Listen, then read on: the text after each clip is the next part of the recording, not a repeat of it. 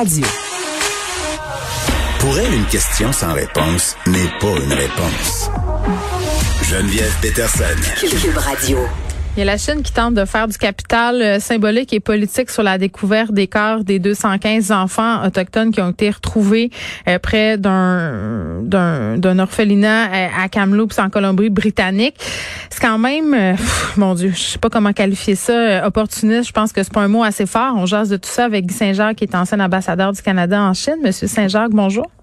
Euh, bonjour, Madame Peterson. Bon, euh, de profiter de la terrible découverte de Kamloops pour pointer du doigt le comportement du Canada par rapport à ses communautés autochtones, euh, c'est fort en café, c'est ce que j'ai envie de dire. Peut-être juste préciser ce que la Chine dit exactement, là, comment elle décrit le Canada? Bien, en fait, c'est ça, le, la Chine est sur la défensive depuis plusieurs mois, suite aux révélations qui ont été faites sur le génocide qui est en cours au Xinjiang. Donc, ils utilisent tous les arguments euh, ils ont fait la, même chose euh, dans le cas des États-Unis. Ils ont dit euh, vous pouvez pas nous critiquer, regardez comment vous traitez les Noirs, puis arrêtez de nous critiquer sur les questions des droits de la personne. Puis dans le cas du Canada, ben ils disent c'est ça, vous-même vous avez mené un génocide contre vos populations autochtones. Mm. Vous pouvez pas nous critiquer. Puis c'est le genre d'argument auquel il faut s'attendre de leur part. C'est de la récupération pour essayer de d'empêcher toute critique, même si les situations sont complètement différentes. On n'est pas dans le même ordre d'idées. Puis ici, dans le cas des, euh, c'est malheureux ce qui est arrivé aux enfants autochtones, mais en fait, on va en apprendre davantage avec euh, l'enquête qui va avoir lieu, puis euh, pour procéder à l'identification. Dans le cas de la Chine, là, c'est une campagne brutale, systématique pour stériliser les femmes, employer le viol euh, pour mettre de la, pression psychologique, euh, séparer les familles. Là, vous euh, parlez, Monsieur Saint-Jacques, des de la communauté ouïghour, là, puis ça a défrayé la manchette. Vous faites bien de le souligner. Il y a une certaine pression sur la Chine. on se parle même dans certains médias de trafic d'organes.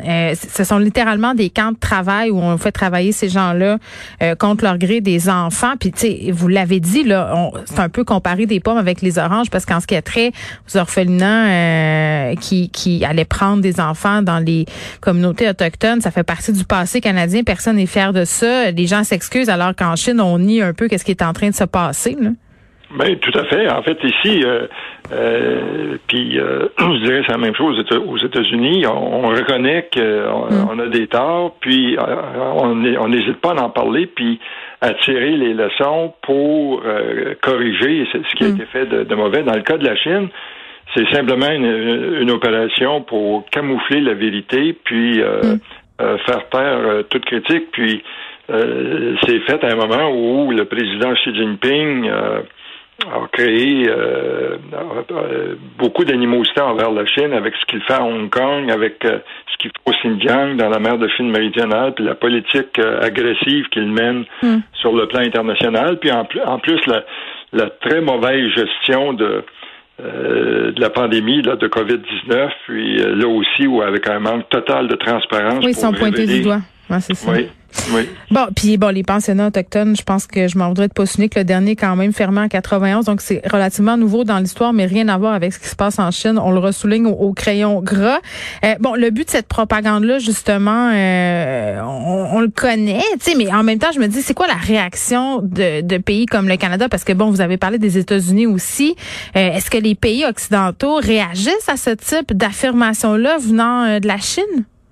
Bien, en fait, c'est ça. Dans le, problème pour le Canada, c'est que bien sûr, il y, a, quasiment aucun contact officiel qui est fait maintenant parce que les Chinois ont coupé tous les forums, tous mm. les dialogues qui existaient. Puis, je dirais, c'est, c'est le problème pour tous les pays occidentaux euh, qui ont beaucoup de difficultés à quand ils veulent euh, discuter de questions que la Chine estime sensibles, là, c'est toujours des questions reliées aux droits de la personne, à la liberté d'expression. Et puis, euh, euh, en fait, c'est pour ça que tous les dialogues sur les droits de la personne euh, avec la Chine, c'est, c'est, ça va nulle part. Puis, moi, je pense que la, la seule façon de gérer tout ça, c'est de euh, se mettre ensemble, les pays occidentaux, pour essayer de forcer la Chine à changer de comportement. Oui, mais ça, s'adresse à qui cette propagande-là exactement? Si nous, euh, on réagira pas, si au contraire, ça va nous donner encore plus de munitions pour faire cette alliance-là dont vous parlez. Il parle à qui la Chine en, faisant ça? Ben, la Chine essaie de parler. Euh, en fait, il faut dire qu'ils ont été très habiles aussi pour contrôler euh, les, organisations multilatérales, par exemple. Hmm. Le Conseil des droits de la personne aux Nations Unies, là, à Genève, qui est supposé d'enquêter sur les des questions comme ça. Puis euh, avec euh, l'aide qu'ils ont donnée dans le cadre de la grande initiative, la ceinture, la route, euh, entre autres à des pays africains, ils vont chercher des appuis là. les pays africains vont voter contre toute enquête. et puis ça, fait, ça fait partie de la, politique de la Chine d'imposer sa mm. façon de penser, ses standards, et puis de dire aux pays occidentaux vous ne pourrez plus nous critiquer, puis vous avez trop besoin de nous sur le plan économique pour euh, continuer à nous critiquer. Mais c'est vrai, ils ont raison. ben oui, mais de ce côté-là, même dans le cas du Canada, c'est notre deuxième partenaire, notre deuxième marché d'exportation, mm. mais là, euh, même s'ils veulent jouer dur avec nous, quand on regarde nos exportations, ils sont obligés d'acheter beaucoup de choses, euh, beaucoup de ports québécois. Pour le moment. Pour le moment, ben c'est ça, c'est que c'est un partenaire qui n'est plus fiable. Ben c'est ça. Euh, ça fait qu'il faudrait peut-être commencer. Tu sais, c'est plate parce que à chaque fois que Justin Trudeau s'exprime euh, sur la question chinoise, il va du bout des lèvres. C'est jamais tout à fait clair. on voit qu'il y a une certaine précaution qui est prise, précaution qui est zéro prise avec plein de pays avec lesquels on n'a pas d'intérêt économique, euh, comme on a avec la Chine. Donc, en ce sens-là, c'est assez hypocrite. Là. Oui, mais je dirais quand même le ton a commencé à changer. Puis, oui, parce que euh, Biden a changé le ton, donc là, on a arrêté d'être pissou, puis on continue dans cette veine-là. Oui, et puis c'est ça la clé, c'est la position des Américains.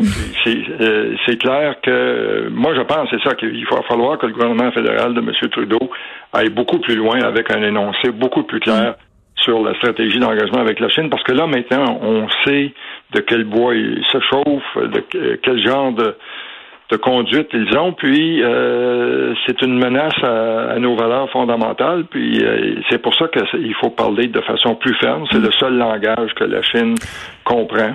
Et, euh, parce que sinon, c'est eux qui vont imposer leurs standards. Monsieur Saint-Jacques, je trouvais ça particulièrement ironique de lire à propos de tout ça. Aujourd'hui, c'est le jour de commémoration du massacre euh, de Tiananmen. C'est un événement là, pour ceux qui n'ont pas suivi ça ou nos auditeurs qui sont plus jeunes. Là, euh, le gouvernement chinois, le régime chinois qui a fait feu sur des manifestants, des étudiants. Ça se passait le 4 juin euh, 89. Pouvez-vous nous expliquer ce qui s'est passé pour ceux qui, comme moi, étaient un peu jeunes?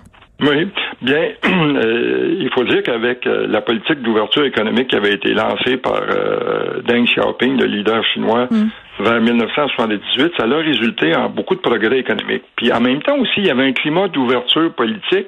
Puis moi, j'étais, j'ai été trois fois à Pékin, puis la première fois, c'était de 84 à 87. Quand j'ai quitté à 87, je me suis dit, ça commence à être un peu osé les puis je ne serais pas surpris qu'à un moment donné, le Parti communiste va réagir de façon euh, brutale parce que ça, menace son existence. Ce que les gens, les étudiants demandaient, c'était de mettre fin à la corruption qui devenait de plus en plus euh, importante, puis de permettre euh, la démocratie. Puis finalement, il ça a culminé en une, grande démonstration qui a commencé sur la place Tiananmen. Mm-hmm.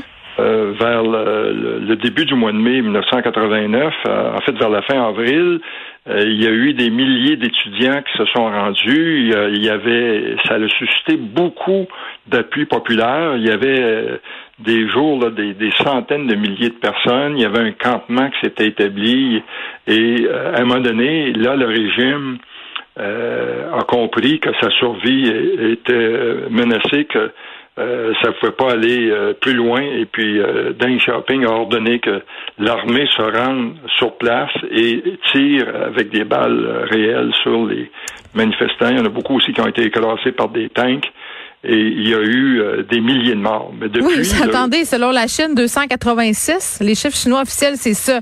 Puis selon le reste de la communauté internationale, on parlerait plutôt de 10 000. C'est un méchant écart, là.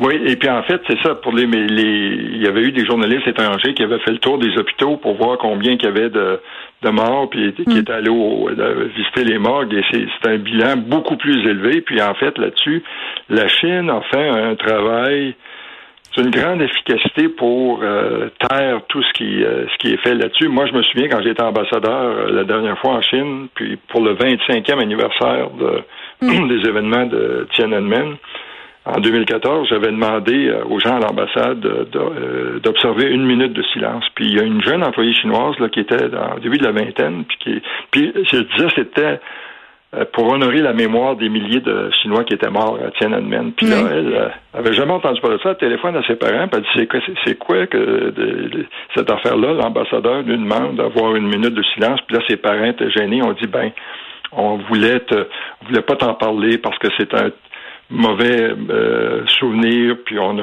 beaucoup souffert de ça. C'est donc la Chine a réussi à effacer ça de la mémoire collective, des livres d'histoire, puis les jeunes Chinois sont pas au courant, puis souvent, ils ont la surprise quand ils vont étudier à l'étranger, puis ils font des recherches sur l'Internet, de se rendre compte de qu'est-ce qui s'était passé. Oui, puis là, plusieurs euh, rapportent que des gens qui voulaient souligner euh, cet événement à Hong Kong se font censurer depuis quelques jours. Là, c'est une autre preuve que le régime a encore euh, plus assis son pouvoir dans cette ville qui était relativement indépendante jusqu'à très récemment. Qu'est-ce que ça vous dit sur la situation à Hong Kong? Puis il y a des excuses par rapport au régime chinois là, et la reconnaissance d'Hong Kong comme d'une région. on en a de plus en plus. Là. Je fais entre autres référence à l'acteur américain John Cena qui a dû s'excuser là dans les dernières semaines d'avoir qualifié cette région-là de pays ou de région indépendante. Euh, il a fallu qu'ils reviennent parce que le marché chinois, c'est super, Taïwan, pardon, c'était super, euh, c'est ça, c'était super important au niveau économique pour Hollywood. Donc, euh, ça, on est quand même dans le rapport de force, mettons qu'on, il est inversé. Oui, et puis dans le cas de Hong Kong, c'est très triste qu'est-ce qui se passe là, parce que la Chine avait garanti que pendant 50 ans, à partir de 1997, il y aurait la liberté d'expression. Euh, et puis que les institutions de Hong Kong continueraient à fonctionner. Mais là, avec les grandes démonstrations qui, avaient eu cours, euh, le mouvement des plus jaunes, puis tout ça, qui avait eu cours il y a à peu près deux ans, là, la Chine euh, a décidé d'intervenir à Hong Kong. puis là, ils ont mis en place les structures puis les mesures pour empêcher toute critique. Ils ont adopté cette nouvelle loi sur la sécurité nationale qui est qui fait que euh, euh, maintenant, il n'y a plus personne qui peut faire des, critiques au sujet du, euh, du régime chinois ou des, politiques controversées de la Chine, parce que sinon, vous risquez un minimum de, de 5 ans de prison. Puis avec le résultat que c'est ça, les gens qui traditionnellement à Hong Kong allaient au parc Victoria pour manifester, puis certaines années, ça allait attirer plus d'un million de personnes. Ben cette année, s'ils osaient s'y rendre, ils étaient est menacé d'arrestation. C'est là, c'est tout ça pour confirmer que euh, la liberté d'expression est presque complètement disparue encore. Guy Saint-Jacques, merci beaucoup. C'est toujours très intéressant euh, de vous parler euh, des relations canadiennes avec la Chine. Guy Saint-Jacques est ancien ambassadeur du Canada en Chine.